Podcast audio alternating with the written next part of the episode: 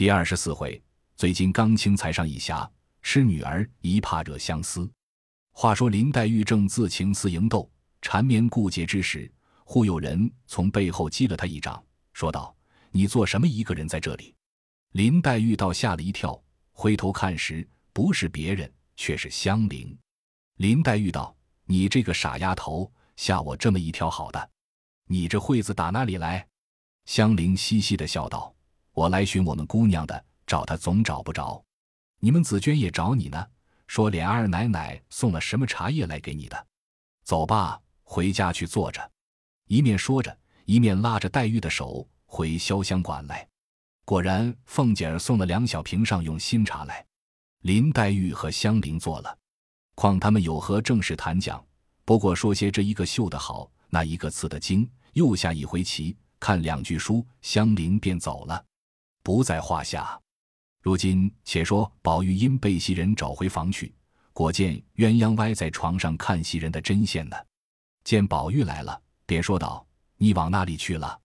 老太太等着你呢。”叫你过那边请大老爷的安去，还不快换了衣服走呢？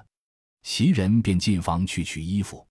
宝玉坐在床沿上，退了鞋，等靴子穿的功夫，回头见鸳鸯穿着水红绫子袄儿、青缎子背心，竖着白皱绸汗尖儿，脸向那边低着头看针线，脖子上戴着花领子。宝玉便把脸凑在脖项闻那香油气，不住用手抹撒，其白腻不在袭人之下。便猴上身去，闲皮笑道：“好姐姐，把你嘴上的胭脂赏我吃了吧。”一面说，一面牛骨糖似的粘在身上。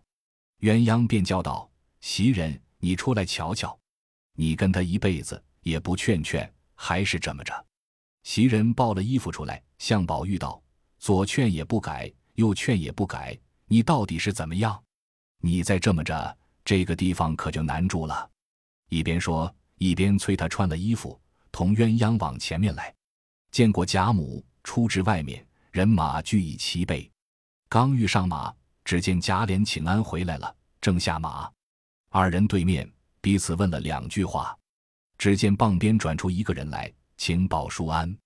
宝玉看时，只见这人容长脸，长条身材，年纪只好十八九岁，生得着实斯文清秀，倒也十分面善。只是想不起是那一房的叫什么名字。贾琏笑道：“你怎么发呆？连他也不认得？他是后廊上住的五嫂子的儿子云儿。”宝玉笑道：“是了，是了，我怎么就忘了？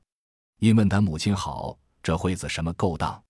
贾云指贾琏道：“找二叔说句话。”宝玉笑道：“你倒比先越发出挑了，倒像我的儿子。”贾琏笑道：“好不害臊。”人家比你大四五岁呢，就替你做儿子了。宝玉笑道：“你今年十几岁？”贾云道：“十八了。”原来这贾云最伶俐乖觉，听宝玉这样说，便笑道：“俗语说的，摇车里的爷爷，拄拐的孙孙，虽然岁数大，山高高不过太阳。只从我父亲没了，这几年也无人照管教导。若宝叔不嫌侄儿蠢笨，认作儿子，就是我的造化了。”贾琏笑道：“你听见了，认儿子不是好开交的呢。”说着就进去了。宝玉笑道：“明你闲了，只管来找我，别和他们鬼鬼祟祟的。这会子我不得闲儿，明你到书房里来，和你说天话，我带你园里玩耍去。”说着，搬鞍上马，众小厮为随，往贾赦这边来。见了贾赦，不过是偶感些风寒，先说了贾母问的话，然后自己请了安。贾赦先站起来回了贾母话，伺候便换人来带根儿进去太太屋里坐着。宝玉退出来至后面，进入上房。邢夫人见了他来，先倒站了起来，请过贾母的安。宝玉方请安，邢夫人拉他上炕坐了，方问别人，又命人倒茶来。一盅茶未吃完，只见那贾从来问宝玉好。邢夫人道：“那里找活猴子去？你那奶妈子死绝了。”也不收拾收拾你，弄得黑眉乌嘴，那里像大家子念书的孩子。正说着，只见贾环、贾兰、小叔侄两个也来了，请过安。邢夫人便叫他两个椅子上坐了。贾环见宝玉同邢夫人坐在一个坐褥上，邢夫人又百般骂撒抚弄他，早已心中不自在了。坐不多时，便和贾兰使眼色要走。贾兰只得依他，一同起身告辞。宝玉见他们要走，自己也就起身要一同回去。邢夫人笑道：“你且坐着，我还和你说话呢。”宝玉只得坐了。邢夫人向他两个道：“你们回去，个人替我问你们个人母亲好。你们姑娘姐姐妹妹都在这里呢，闹得我头晕。今儿不留你们吃饭了。”贾环等答应着，便出来回家去了。宝玉笑道。可是姐姐们都过来了，怎么不见？邢夫人道：“他们坐了一会子，都往后头不知那屋里去了。”宝玉道：“大娘方才说有话说，不知是什么话。”邢夫人笑道：“那里什么话？不过叫你等着，同你姊妹们吃了饭去，还有一个好玩的东西给你带回去玩。”娘儿两个说话，不觉早又晚饭时节，调开桌椅，罗列杯盘。母女姊妹们吃毕了饭，宝玉去辞别了贾赦，同姊妹一同回家，见过贾母、王夫人等，各自回房安歇，不在话下。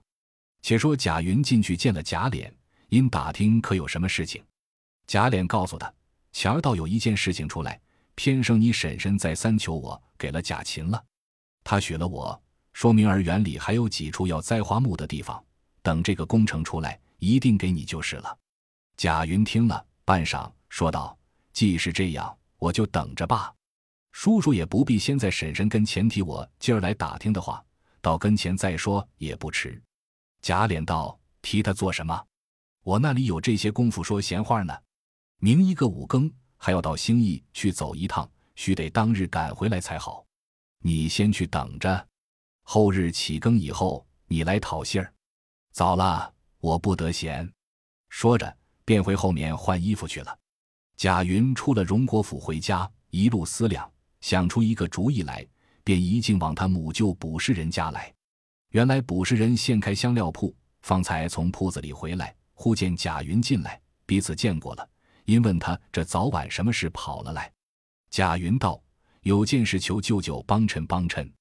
我有一件事，要些冰片麝香使用，好歹舅舅每样赊四两给我。”八月里按数送了银子来，捕食人冷笑道：“在休提赊欠一事。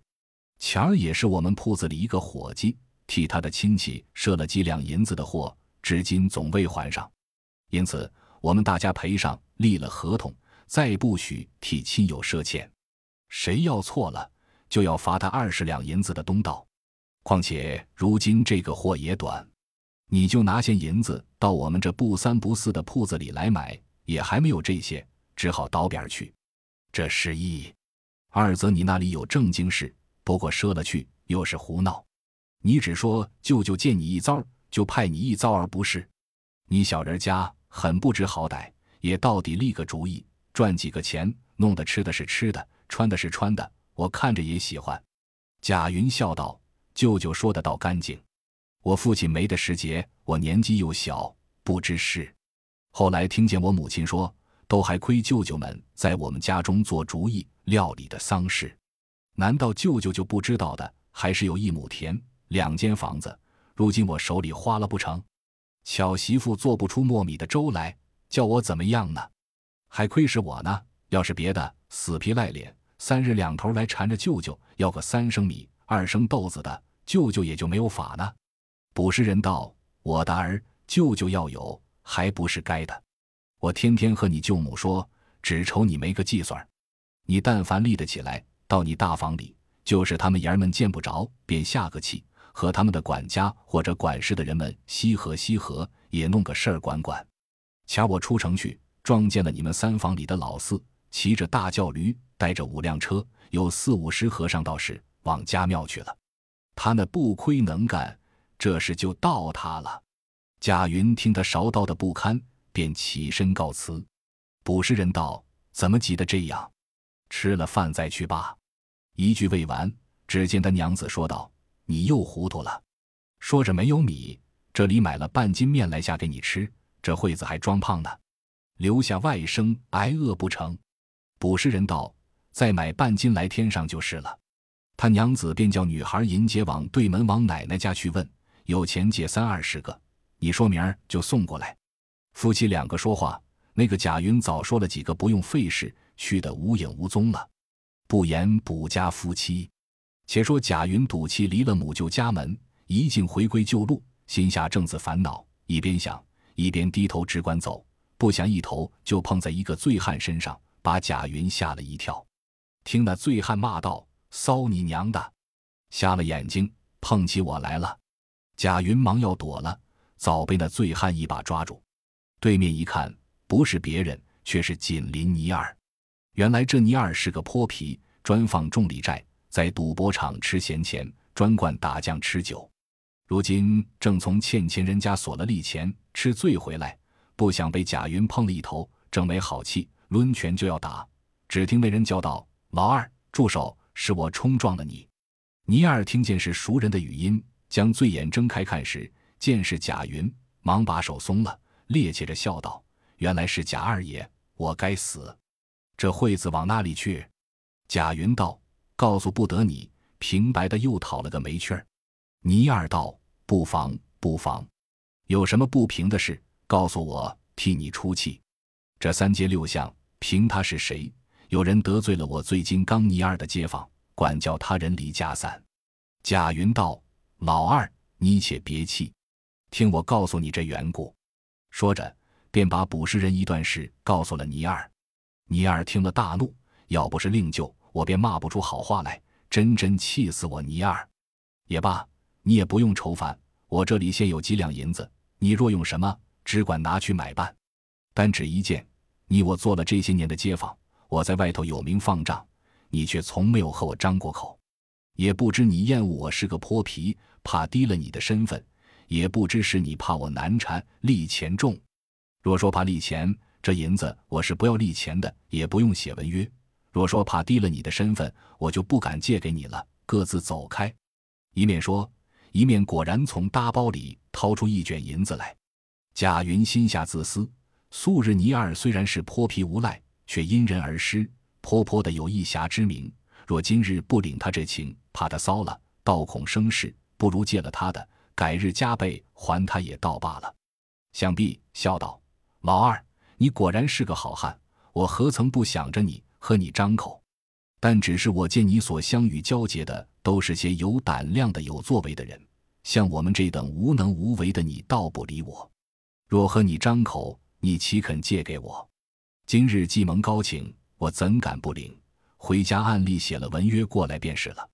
倪二大笑道：“好会说话的人，我却听不上这话。既说相与交结四个字。”如何放账给他，使他的利钱？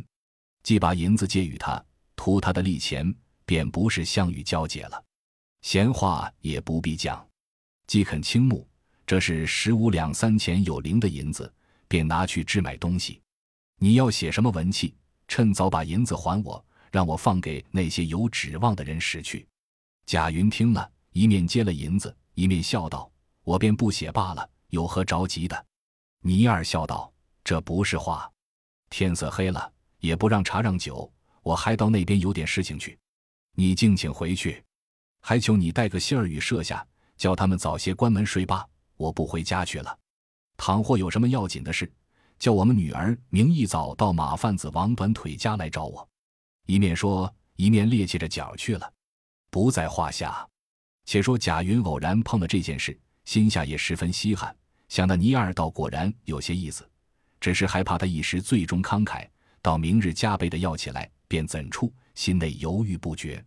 忽又想到，不妨等那件事成了，也可加倍还他。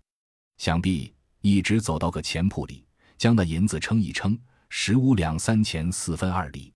贾云见倪二不撒谎，心下越发欢喜，收了银子，来至家门，先到隔壁将倪二的信捎与他娘子知道，放回家来。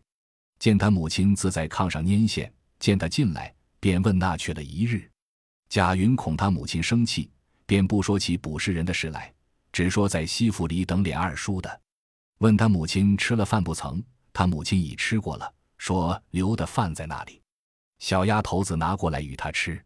那天已是掌灯时候，贾云吃了饭，收拾歇息，一宿无语。次日一早起来，洗了脸，便出南门。大香铺里买了冰舍，便往荣国府来。打听贾琏出了门，贾云便往后面来到贾琏院门前，只见几个小厮拿着大高笤帚在那里扫院子呢。忽见周瑞家的从门里出来，叫小厮们先别扫，奶奶出来了。贾云忙上来笑问：“二婶婶那去？”周瑞家的道：“老太太叫，想必是才什么尺头。”正说着，只见一群人簇着凤姐出来了。贾云深知凤姐是喜凤城上排场的，忙把手逼着，恭恭敬敬抢上来请安。凤姐连正眼也不看，仍往前走着，只问她母亲好，怎么不来我们这里逛逛？贾云道：“只是身上不大好，倒是常记挂着要来瞧瞧，都不能来。”凤姐笑道：“可是你会撒谎，不是我提起他来，你就不说他想我了。”贾云笑道：“侄儿不怕雷打了。”就敢在长辈前撒谎，昨晚上还提起婶婶来说，婶婶身子生的单弱，事情又多，亏婶婶好大精神，竟料理的周周全全。要是差一根的，累得不知怎么样呢。凤姐听了，满脸是笑，不由得便止住了步，问道：“怎么好好的，你娘儿两个在背地里搅起我来？”贾云道：“有个缘故，只因我有个朋友家里有几个钱，现开香铺。”只因他身上捐着个通判，前儿选了云南不知那一处，连家捐一齐去，把这香铺也不在这里开了，便把账务攒了一攒，该给人的给人，该见发的见发了，像这细贵的货都分着送与亲朋，他就一共送了我些冰片麝香，我就和我母亲商量，若要转卖，不但卖不出原价来，而且谁家拿这些银子买这个做什么，便是很有钱的大家子。也不过使个几分就挺折腰了。若说送人，也没个人配使这些，倒叫他一文不值半文的转卖了。因此我就想起婶婶来。往年间我还见婶婶大包的银子买这些东西呢。别说今年贵妃宫中，就是这个端阳节下，不用说这些香料，自然比往常加上十倍去的。因此想来想去，只有孝顺婶婶一个人才合适，方不算糟蹋这东西。一边说，一边将一个锦匣举起来。凤姐正是要办端阳的节礼，才买香料药饵的时节，忽见贾云如此，一来听这篇话，心下又是得意又是欢喜，便命风儿接过云根的来，送了家去交给平儿。因又说道：“看着你这样知好知歹的，怪到你叔叔常提你说你说话也明白，心里有见识。”贾云听这话入了港，便打进一步来，故意问道。原来叔叔也曾提我的，凤姐见问，才又告诉他与他事情管的那话，便忙又止住，心下想到：我如今要告诉他那话，倒叫他看着我见不得东西似的，未得了这点子香，就混许他管事了。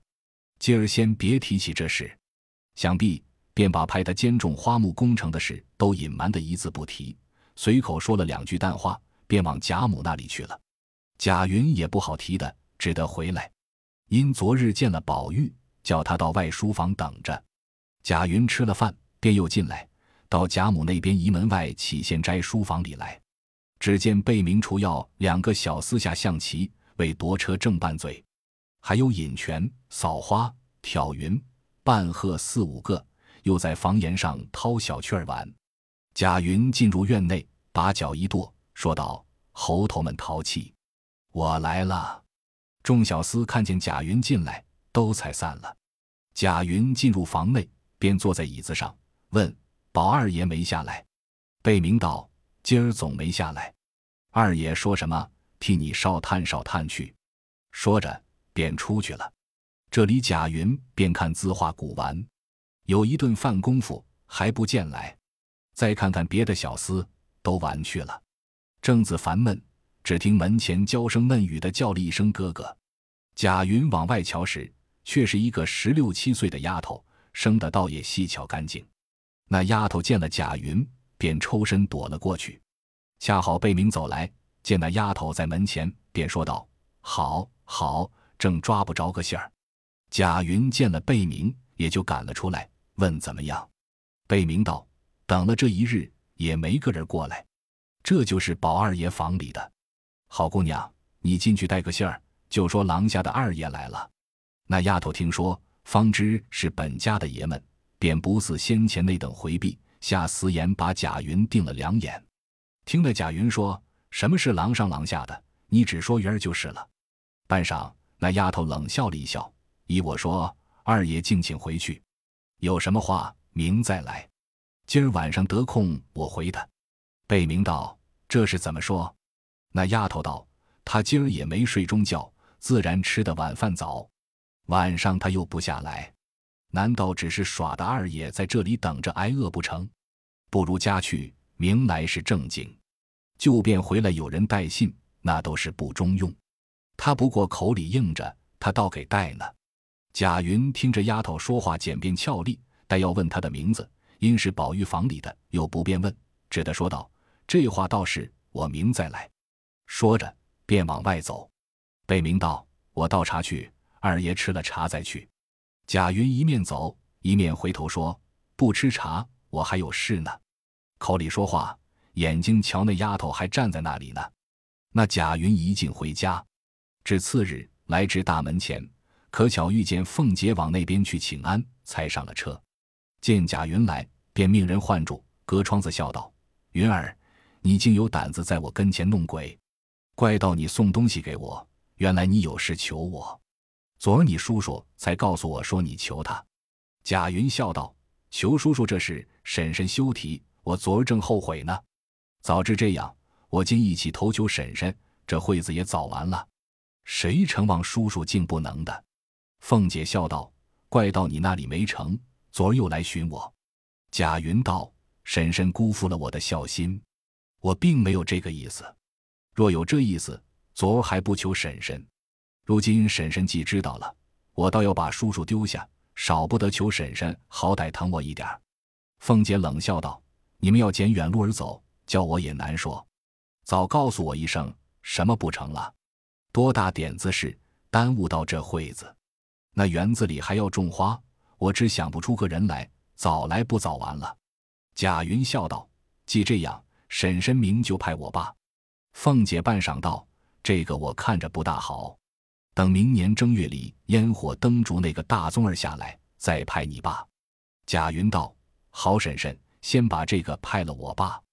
果然这个办得好，再派我那个。”凤姐笑道：“你倒会拉长下。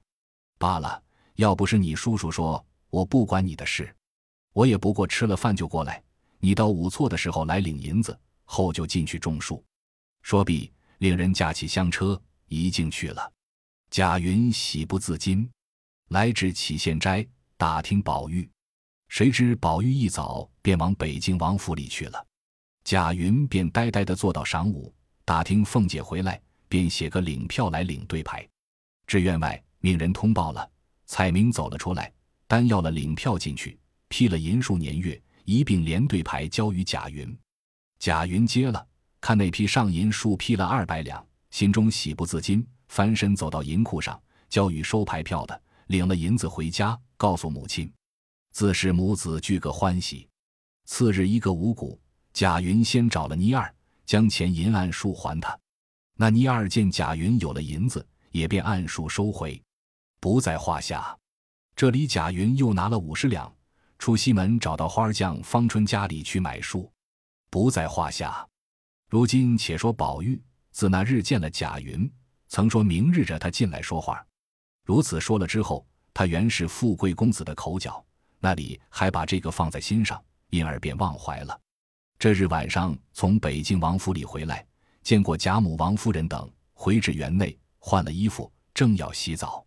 袭人因被薛宝钗烦了，去打结子；秋文、碧痕两个去催水。谭云又因他母亲的生日接了回去，麝月又现在家中养病，虽还有几个做粗活听唤的丫头，估量着叫不着他们，都出去寻伙觅伴的玩去了。不想这一刻的功夫，只剩了宝玉在房内。偏生的宝玉要吃茶，一连叫了两三声，方见两三个老嬷嬷走进来。宝玉见了他们，连忙摇手说：“爸爸，不用你们。”老婆子们只得退出。宝玉见没丫头们，只得自己下来拿了碗，向茶壶去倒茶。只听背后说道：“二爷仔细烫了手，让我们来倒。”一面说，一面走上来，早接了过去。宝玉倒吓了一跳，问：“你在那里的？”忽然来了，吓我一跳。那丫头一面递茶，一面回说：“我在后院子里，才从里间的后门进来，难道二爷就没听见脚步响？”宝玉一面吃茶，一面仔细打量那丫头，穿着几件半新不旧的衣裳，倒是一头黑枕枕的好头发，挽着个钻，容长脸面，细巧身材却十分俏丽干净。宝玉看了，便笑问道：“你也是我这屋里的人吗？”那丫头道：“是的。”宝玉道：“既是这屋里的，我怎么不认得？”那丫头听说，便冷笑了一声道：“认不得也多，岂止我一个？从来我又不递茶递水，拿东拿西，眼见的是一点不做，那里认得呢？”宝玉道：“你为什么不做的那眼见的事？”那丫头道：“这话我也难说。”只是有一句话回二爷：昨有个什么云儿来找二爷，我想二爷不得空，便叫贝明回他，叫他今日早起来。不想二爷又往北府里去了。